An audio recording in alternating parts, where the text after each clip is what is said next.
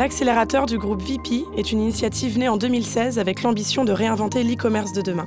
Je m'appelle Cerise et aujourd'hui je suis accompagnée de ceux qui ont construit ce qui est actuellement la direction innovation qui regroupe l'accélérateur, la recherche et développement ainsi que les laboratoires des écoles 42 et Epitech. Comme vous devez le savoir, mettre en place une démarche d'open innovation au sein d'un grand groupe n'est pas une tâche facile.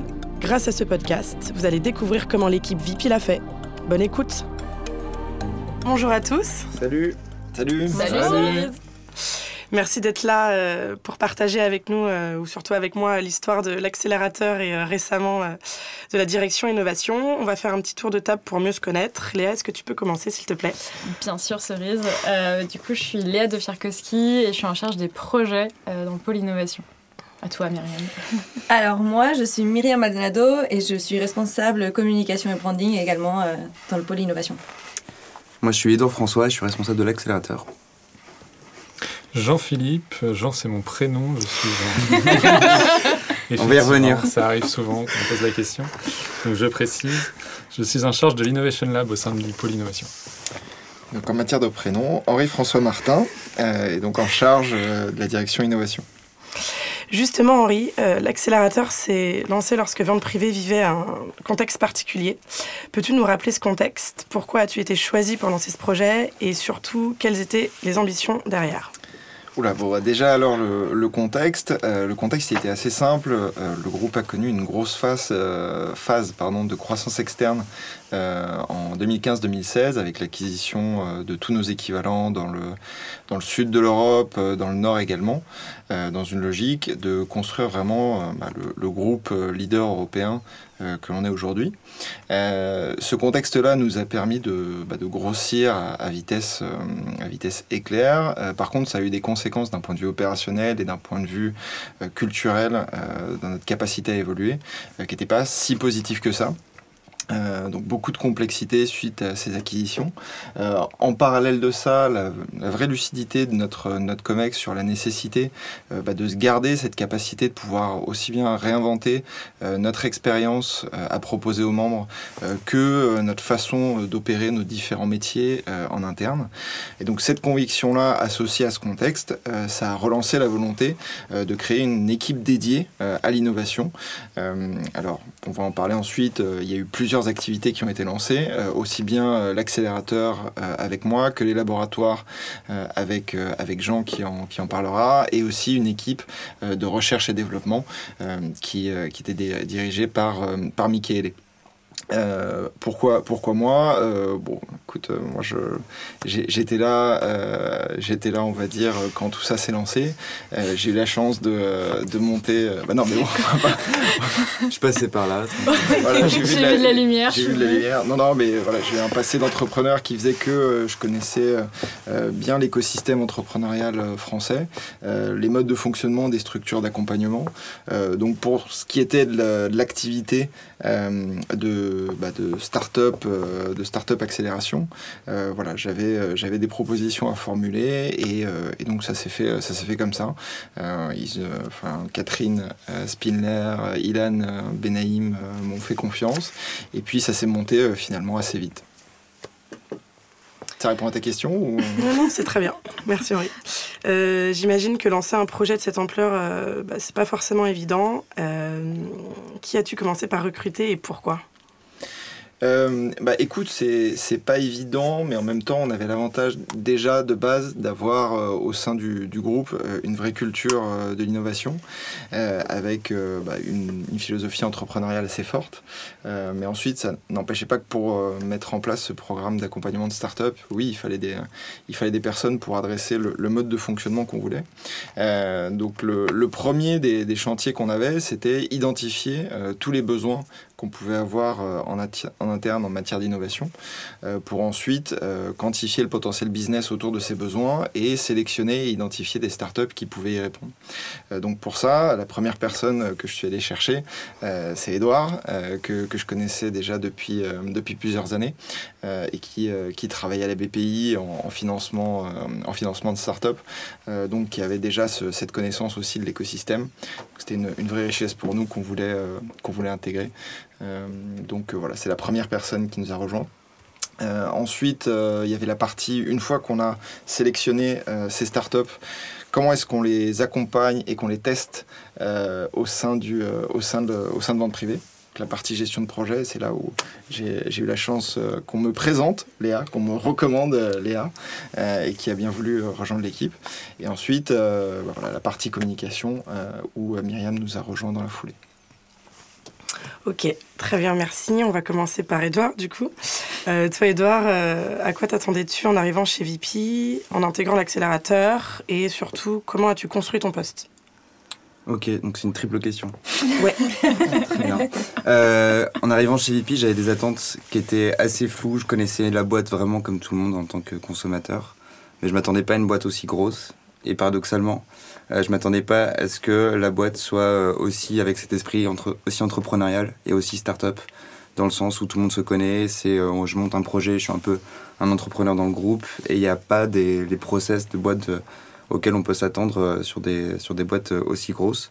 du coup, quand je suis arrivé, euh, bah, j'ai appris plein de métiers différents que je connaissais pas du tout.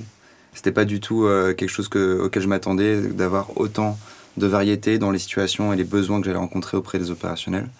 Et donc ça, ça a été vraiment, pas un choc, mais vraiment une grosse cour d'apprentissage au début, de me rendre compte que j'étais face à plein d'experts sur des sujets qui étaient très très très précis et très très, très challengeants. Et après, sur le poste en lui-même, euh, Henri m'avait fait un brief très simple. C'était trouver des startups, trouver des startups qui améliorent la Je t'avais livré à toi-même. Hein, Il m'avait un peu vendu du rêve, mais le rêve était encore plus beau. Et derrière ces, petites phrases, non mais en gros, euh, il m'avait dit que j'avais la capacité de créer mon poste, de, euh, c'était vraiment à moi un petit peu de choisir les missions euh, et surtout de comment j'allais faire répondre à ce pourquoi j'ai été embauché, c'est-à-dire trouver des startups qui améliorent la performance du groupe. Et j'ai pas été déçu dans le sens où clairement on partait vraiment d'une feuille blanche, on a tout construit à deux au départ, puis après à trois, puis après à quatre avec l'arrivée de Léa puis de Myriam. Et, et du coup, je construis mon poste en, en partant tout de suite de l'opérationnel, de l'urgence de ce qu'on devait faire et euh, en fur et à mesure en mettant des process pour identifier les startups, identifier les besoins, les, les mesurer, les analyser et compagnie. Donc euh, beaucoup d'autonomie, beaucoup de, liberté et surtout un énorme accès au COMEX et ça, c'est, euh, ça a été une chance incroyable et j'ai beaucoup appris en travaillant notamment avec Ilan Benaim au quotidien. L'accélérateur en est actuellement à sa quatrième promotion. On se souvient de la première. comment s'est passée cette période et quels étaient les challenges pour toi, Edouard Cette période, elle a été vraiment une période de où on a essuyé les plâtres, entre guillemets, euh, parce qu'il a fallu se lancer très très vite euh, par rapport à la date d'ouverture de Station F, qui coïncidait avec le lancement de la première promotion. Même si la date de Station F a été un petit peu décalée, nous on avait déjà commencé à travailler avec les premières promotions qui étaient toutes centrées sur l'expérience utilisateur, donc ce que le consommateur voit quand il va sur le site. Donc il y a des solutions de sizing notamment, de recommandation de taille, euh, des solutions plutôt pour personnaliser son parcours. et en fait, on s'est entre guillemets, heurté à euh, tous les freins que rencontrent des grands groupes quand ils, veulent collaborer avec des startups. Et on s'est euh, un petit peu heurté aussi à, des inerties ou à des process qu'on n'avait pas pu mettre en place et qui nous ont montré à quel point on avait besoin de préparer le terrain entre une collaboration avec un métier et une startup. Euh, et donc ça a été hyper riche d'enseignements. Et ça a été vraiment une période très accélérée aussi pour nous de comment on fait pour déployer un, tout un, tout un, un pan de, de collaboration avec des entreprises sur lesquelles on n'a pas l'habitude de travailler. Et donc on a, eu, on a appris énormément pendant cette période et on a eu quand même plusieurs succès, mais euh, ça a été aussi euh, hyper riche d'enseignements. Ok, d'où l'arrivée de Léa du coup. Euh, Léa, est-ce que tu peux nous, nous, en dire plus sur la situation de l'accélérateur à ton arrivée et quel a surtout été ton rôle? C'était pas la joie. voilà, je les ai trouvés en train de baigner dans leurs larmes et leur sang, rouler en boule. Euh, non, non. J'ai parlé de succès juste avant. voilà, en fait, je vais vous dire toute la vérité sur la première promo. euh, moi, je suis arrivée le jour du jury euh, de la seconde promo, donc le jour où ils ont été sélectionnés. Je suis arrivée en même temps qu'eux. Euh, j'étais, c'était voilà mon premier vrai travail comme une grande. je suis arrivée à un moment où en fait on parlait beaucoup de l'accélérateur. Il y avait pas mal d'articles, on entendait parler dans la boîte, à Station F, etc. Et en fait, quand je suis arrivée, euh, il y avait quand même beaucoup de frustration, euh, mais des deux côtés, que ce soit côté start-up ou côté grand groupe. Parce que, euh, comme vous l'avez entendu, elles étaient excellemment bien sourcées, ces startups, par Edouard, parce qu'il avait trouvé des petites pépites. le problème, c'est que quand on met des, des startups qui fonctionnent très bien dans un grand groupe qui fonctionne très bien, en général, elles ont plutôt du mal à travailler ensemble tout de suite. Donc en fait, moi, mon rôle, c'était de vraiment faire en sorte qu'il se passe quelque chose concrètement qu'en fait on les sélectionne, on fait un test, et on teste vraiment ces startups chez le privé, et euh, qui est déjà concret, et qu'on se dise bon bah ok ça va marcher, ça va pas marcher, mais au moins il se passe quelque chose et on, le sait. Et c'était c'est un peu ce qui a manqué je pense dans la première promo, et c'est pour ça que ça a été euh, un peu laborieux. Ils ont essuyé les plâtres et je les en remercie parce que moi j'ai plutôt tiré les bénéfices de, de ces enseignements. Enfin. Enfin, voilà, je, je rends à César ce qui est à César. Euh, mais du coup, voilà, moi, ma vraie mission, c'était de, trouver quelque chose de stable, de trouver quelque chose où les startups nous font confiance, elles savent qu'elles nous rejoignent pour quelque chose de très précis et qu'on va leur livrer. Et que, euh, inversement, chez Vente Privée, les gens qui bossent avec les startups, qu'ils n'aient pas l'impression de perdre leur temps, qu'ils aient envie de bosser avec eux, qu'ils aient l'impression que ça leur apporte quelque chose. Et ça, ça a été le plus gros challenge, je pense, euh, à mon arrivée. Et la particularité aussi, c'est qu'on amorçait une, une, phase de, réorganisation.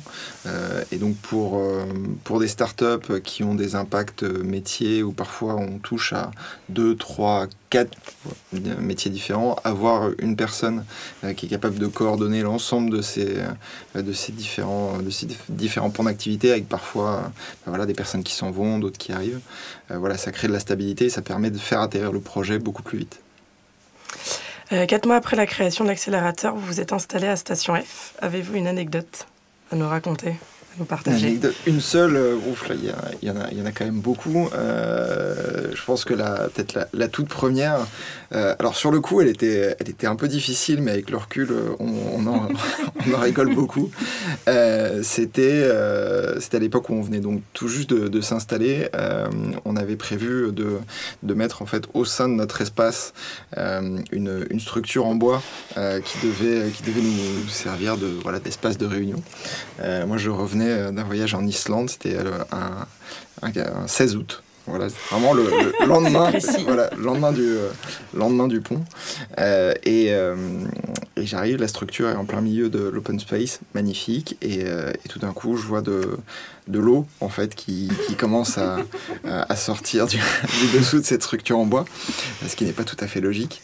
à partir du moment où on a un sol en béton et une structure en bois, on s'attend pas à avoir de l'eau qui qui se met à couler. et en fait, on avait malheureusement euh, mal anticipé euh, ce qu'il pouvait y avoir en dessous. Alors bien euh, heureusement tout s'est bien terminé, on a réussi à identifier ce qui avait été, ce qui avait été touché. mais bon voilà, comme, comme entrée en matière à Station F, on va dire qu'il y avait, il y avait mieux, mais tout s'est, tout s'est très bien terminé. Tant mieux. On n'a pas, on pas inondé Station F, tout va bien. Presque quand même. Presque.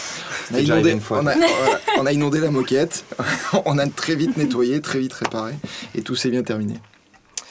Euh, Henri, j'ai encore une question pour toi. Parfait.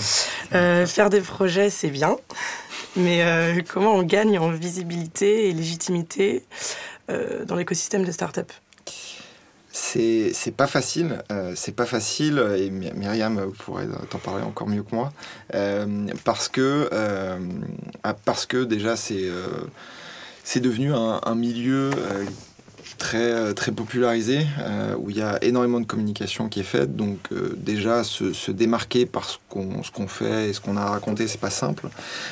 ensuite, être... enfin, apporter un contenu euh, qui soit intéressant, c'est encore plus difficile.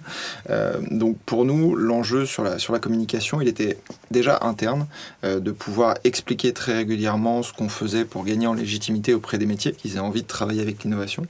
et ensuite, en externe, l'enjeu, c'était de pouvoir justifier qu'on n'était pas une démarche de start-up washing et qu'on avait vraiment la capacité de créer de la valeur pour, pour l'écosystème et d'apporter quelque chose en plus par rapport à ce qui existait euh, donc là-dessus, on a une vraie démarche euh, de, communication et surtout de pédagogie euh, sur, voilà, sur tout ce qu'on arrivait à mettre en place en termes de tests et en termes de, même de philosophie d'accompagnement. Ok, et est-ce que tu peux nous raconter un petit peu le recrutement de, Myriam?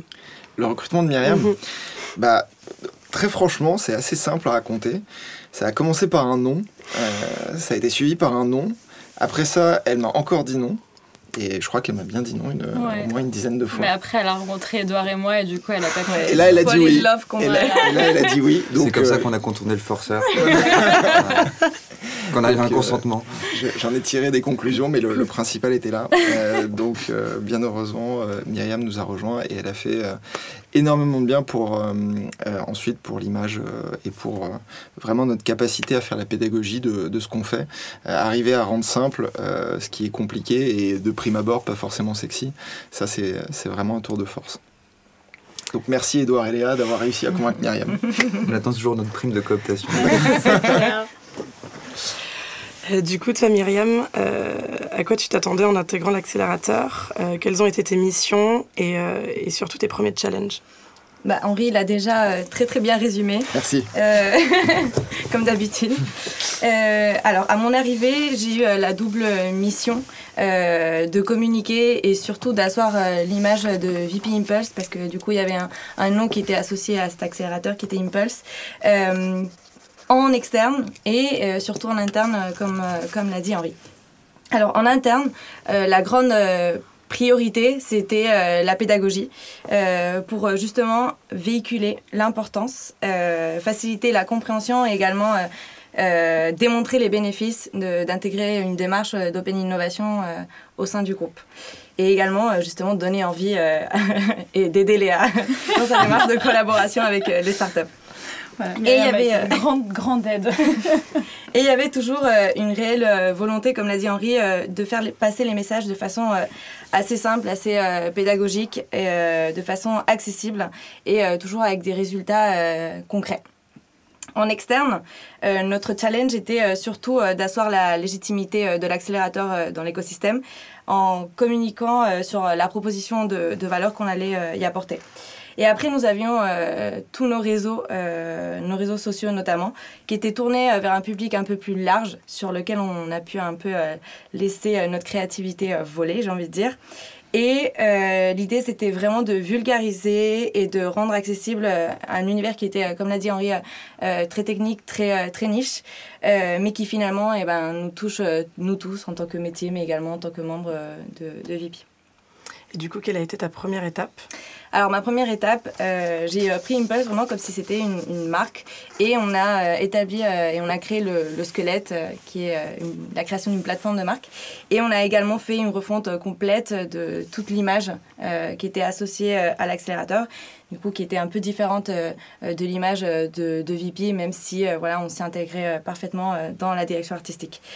Et euh, en parallèle, on, a construit euh, une, une, roadmap euh, de prise de parole et de communication avec une super équipe.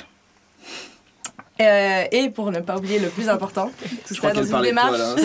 C'est pas évident, mais voilà, tu peux dire. Merci Myriam. et évidemment, tout ça dans une démarche héroïste, hein, comme l'aime bien Henri. C'est important, mais non, mais c'est très important. De création de, de valeur. Justement, parlant de résultats, euh, j'ai bien compris, moi, depuis mon arrivée, que l'accélérateur et maintenant la direction Inno étaient euh, tournés vers ça. Léa, est-ce que tu peux nous parler euh, des constats et réussites de la deuxième promotion? Bien sûr, avec plaisir. du coup, c'était ma, ma, toute première promotion dont je me suis occupée. J'avais quatre startups qui étaient absolument merveilleuses. Euh, la maman fière. je suis extrêmement fière. Euh, du coup, on avait quatre startups Daco, Scalia, ProcessOut et Guesswork.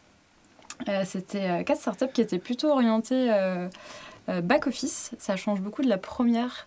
la première promo de startup qui avait été sourcée où en fait ça se dirigeait directement vers nos membres et en fait, pour vendre privé, c'est très compliqué. On, voilà, nos membres chez nous, c'est très précieux, les personnes qui visitent notre site. Et en fait, on n'a pas envie de les chambouler, on a envie euh, que tout se passe parfaitement. Et du coup, c'est très difficile de tester quelque chose euh, sur ces membres-là. Donc, euh, ça a été d'autant une paire de manches encore plus compliqué pour Edouard d'arriver à faire passer ça sur le front. Et en fait, on s'est rendu compte que si on passait finalement par le bac, par les équipes métiers et qu'on aidait les collaborateurs de vente privée avec des outils qui, eux, allaient leur faire gagner du temps, en fait, l'innovation, elle se passe beaucoup plus simplement. Donc, euh, par exemple, Process Out, eh ben, on allait aider l'équipe paiement. Euh, Daco, on allait aider les commerciaux et l'équipe de veille, etc., euh, etc. Et du coup, En fait, l'innovation, elle, a un s'est un peu diffusée un petit peu partout. Et en fait, ça a beaucoup mieux pris, finalement, que la première, première promo. Ne, m'en veux pas, Edouard, ne m'en veux pas. Mais on en parlera tout à l'heure. on en parlera plus tard, je pense, vu le regard que je me suis pris en studio. Euh, mais tout ça pour dire que, en fait, l'innovation, euh, elle, elle, est passée par un autre chemin qui est peut-être, qui paraissait moins sexy, mais qui a finalement donné beaucoup plus de résultats.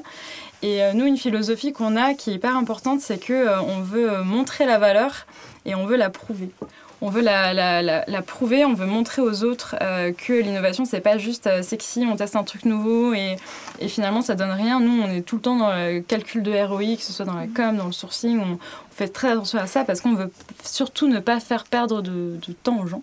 Euh, et, ça s'est plutôt bien fini pour la deuxième promo. on a eu l'acquisition de, de DACO, et ça veut faire maintenant plus d'un an, euh, qui sont euh, maintenant intégrés à la vente privée. On travaille toujours très étroitement ensemble et je suis très contente euh, de les voir au quotidien et ça se passe très bien. Voilà, si vous cherchez des nouvelles de DACO, ça va super. voilà, et du coup, ça a continué comme ça. On a eu d'autres startups et, et petit teasing, on a une nouvelle acquisition qui arrive. Donc, je vous en dis pas plus parce que Sinon, je, ne sortirai pas vivante de ce studio. Mais sachez qu'il y a une belle surprise qui va arriver et j'ai vraiment hâte qu'on puisse en parler. Euh, Henri, je reviens vers toi. Euh, il y a eu un avant et un après DACO. Est-ce que tu peux nous en dire plus? Euh, un avant et après DACO, bah, pas mal, à pas mal de niveaux, oui. déjà en, interne, en interne parce que c'est un peu le, cas de figure ultime en matière d'accompagnement de, de start-up. à partir du moment où on finalise une acquisition, c'est qu'il y a tout le processus en fait qui a été fait de manière, euh, parfaite, que ce soit l'identification, euh, c'est-à-dire on a bien identifié un besoin, euh, on y a bien répondu avec la bonne technologie, on a réussi finalement en très peu de temps, je crois 3 à 4 mois, à pouvoir tester suffisamment de cas d'application de la technologie pour pouvoir justifier un investissement. En plus de ça, nous, avec toute l'équipe, humainement, on a fait ce qu'il fallait pour pour donner envie finalement à ces entrepreneurs euh, de rejoindre euh, la famille vente privée. Euh, donc de, ce point de vue-là, je pense que l'acquisition d'une boîte et ensuite arriver à l'intégrer suffisamment vite pour qu'elle puisse bah, créer de la valeur, c'est bah, le, succès que, toutes les structures équivalentes à la nôtre recherchent. Nous, on a eu la chance qu'elle arrive, qu'elle arrive finalement au bout de la, même pas un an d'activité. je pense que ça a surtout eu le mérite de prouver qu'on avait mis en place le, la bonne démarche et qu'ensuite il fallait qu'on bah, construise là-dessus avec euh, toutes les autres activités. Euh, est-ce que tu peux nous parler un petit peu de la, de la démarche innovation et le rapprochement de l'accélérateur euh, avec la RD et les labs? Bah, la démarche innovation au sens, au sens large, elle est, elle est assez simple. Après, sur la partie laboratoire, je, laisserai mmh. Jean qui, qui, en parlera beaucoup mieux que moi. mais la démarche d'innovation, par rapport à ce qu'on voit sur le marché, le plus important, euh, c'est de partir d'un besoin. Euh, c'est d'identifier euh, que ce soit dans une volonté de faire évoluer l'expérience utilisateur, ou bien dans la volonté de faire évoluer un métier pour gagner en productivité, il faut toujours partir d'un besoin pour pouvoir vraiment espérer le plus rapidement possible et répondre de manière qualitative que ce soit avec une start-up ou bien en créant nous-mêmes la fonctionnalité, l'outil, l'algorithme, et ainsi de suite, pour pouvoir euh, le plus rapidement possible évaluer si on est à côté de la plaque ou non. Euh, donc la vision de l'innovation euh, chez, chez VP, elle est extrêmement axée résultats. et ensuite, pour atteindre ces résultats, on a différents, différents leviers activés. nous, on a construit la partie, la start-up, et peut-être que Jean va, pouvoir parler de la partie, la partie laboratoire. Bien sûr, avec plaisir.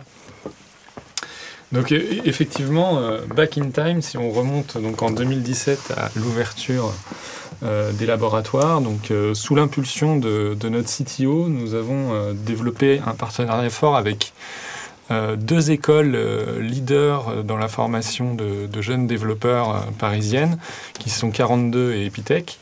Et nous avons, euh, avec euh, mon homologue Martin Vandler euh, à l'époque, lancé le lab Epitech et le lab 42, qui ont intégré plus de 40 étudiants dès leur, dès leur première promo. Ces étudiants qui, viennent pour réaliser un stage de 6 mois ont deux missions. le premier est d'apprendre et de faire en sorte de devenir donc les meilleurs développeurs possibles. Et le deuxième est de relever les défis que Vente Privée à l'époque allait leur confier. Euh, tout ça en collaboration avec euh, des mentors qui ont été sélectionnés en interne par rapport aux différents sujets que, que VP leur confiait. Des mentors euh, tech? Des mentors tech et des mentors, business. Donc pour chaque projet, on avait toujours effectivement un mentor business qui était là pour confier vraiment la problématique, l'historique et l'objectif à atteindre, ainsi qu'un mentor tech qui était, qui était là pour aussi bien faire en sorte de, diffuser son expérience euh, aux étudiants que de fournir des, contraintes sur le projet pour que ce, résultat et les solutions qui, étaient développées soient récupérées, réutilisées et mis en production euh, in fine. Donc nous avons mené euh, durant les deux premières années plus de 35 sujets, accompagné plus de, de 130 étudiants.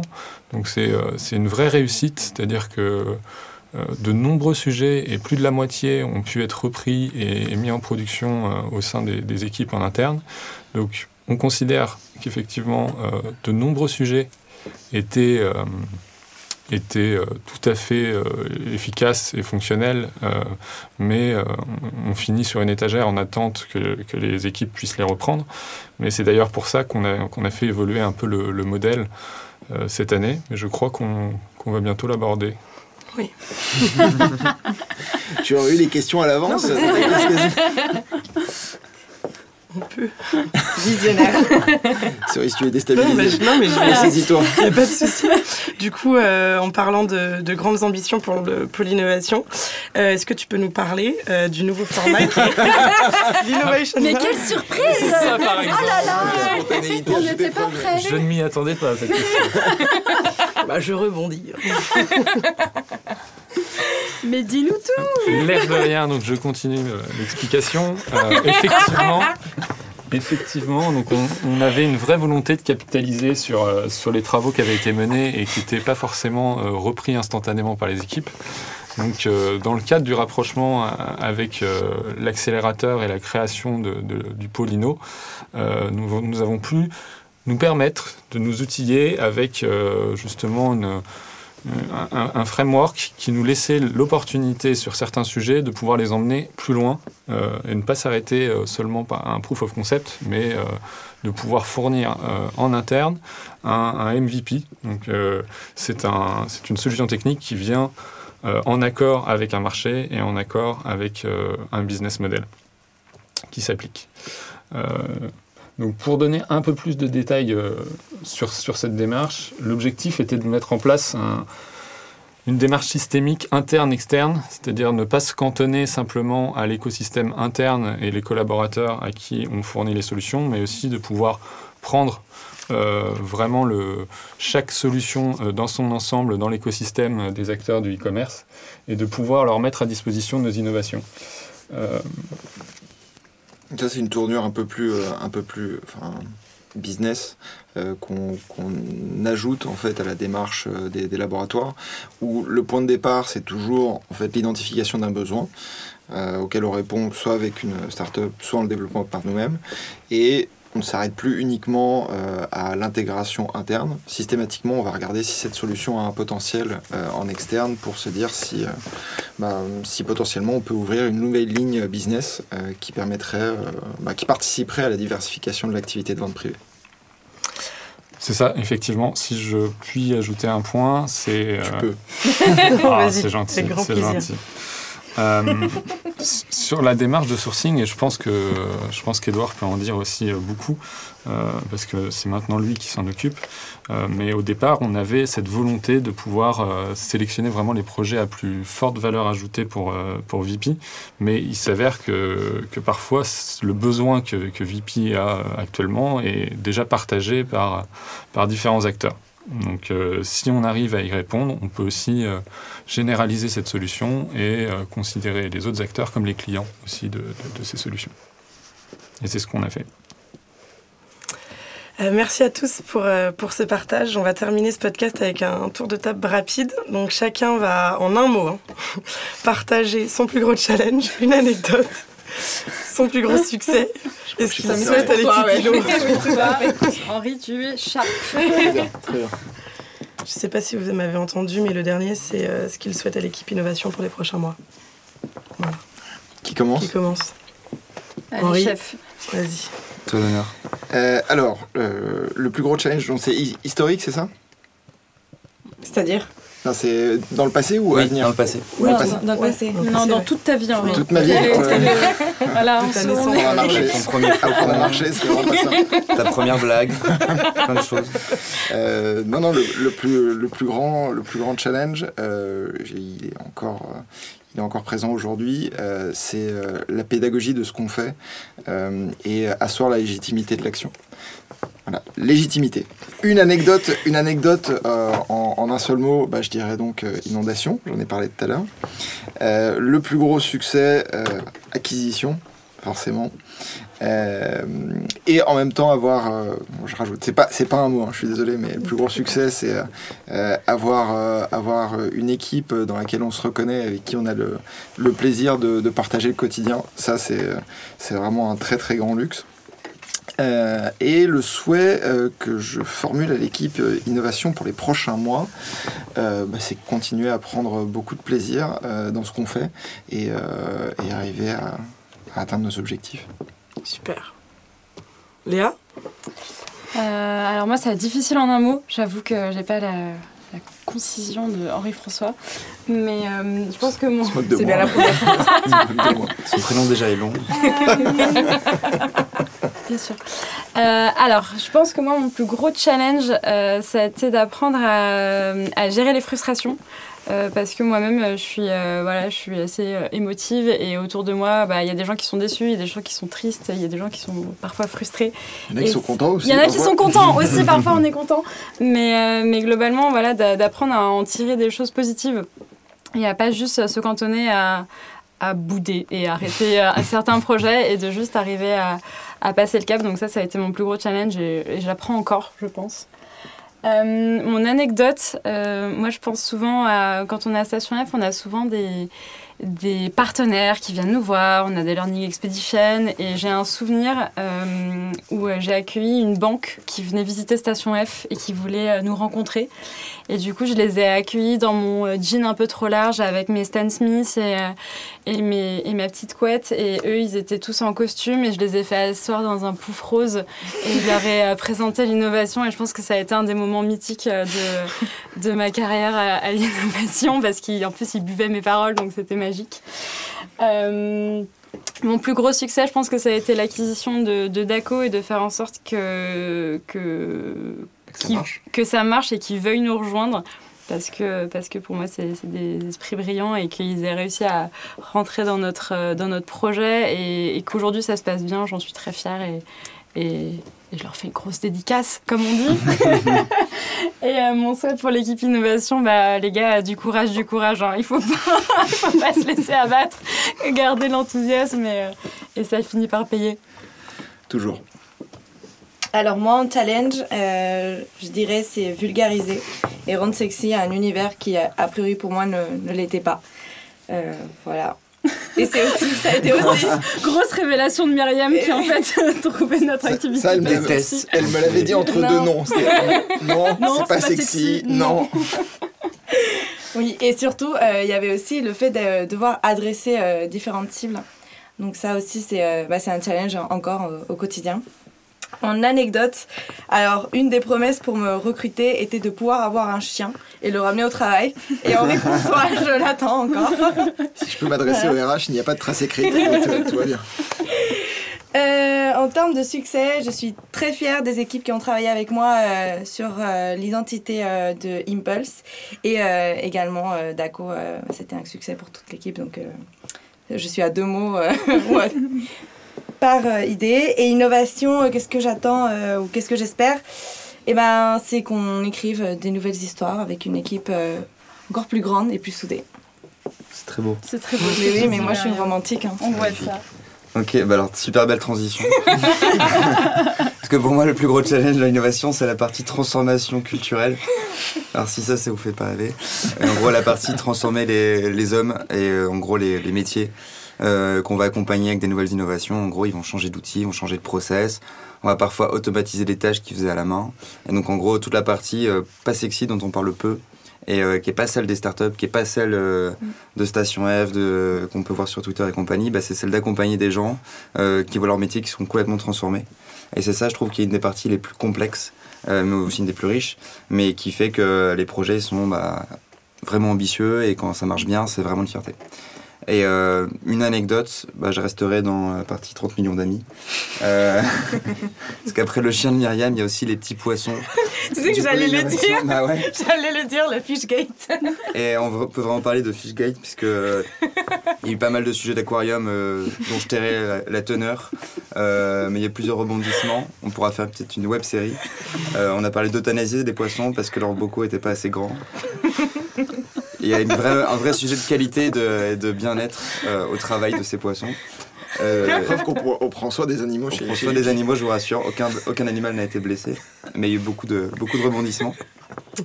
Euh, et sinon, plus gros succès, euh, bah, je dirais en fait la, première acquisition d'ACO et celle qui va suivre, dont on va parler dans les prochaines semaines, parce que c'est en l'aboutissement de tout le travail qui a été fait. C'est-à-dire que chacun dans l'équipe a bien fait son taf et même très très bien.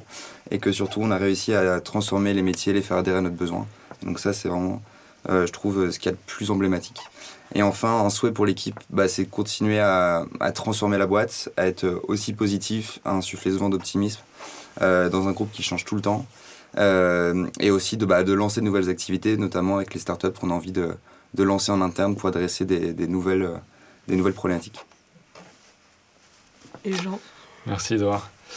Euh, pour moi, mon plus gros challenge, ça a été de, gagner la confiance des produits dans notre capacité à délivrer des solutions innovantes, fiables et robustes. Et c'est vraiment effectivement un challenge qui est infini. Euh, Mais on est très optimiste. Jean est très fatigué. ça, nécessite forcément d'avoir un niveau d'excellence toujours, euh, toujours le plus élevé et ne pas décevoir et faire en sorte que, que toutes les solutions fonctionnent quand on les, quand on les transmet et quand ils sont euh, mis en production.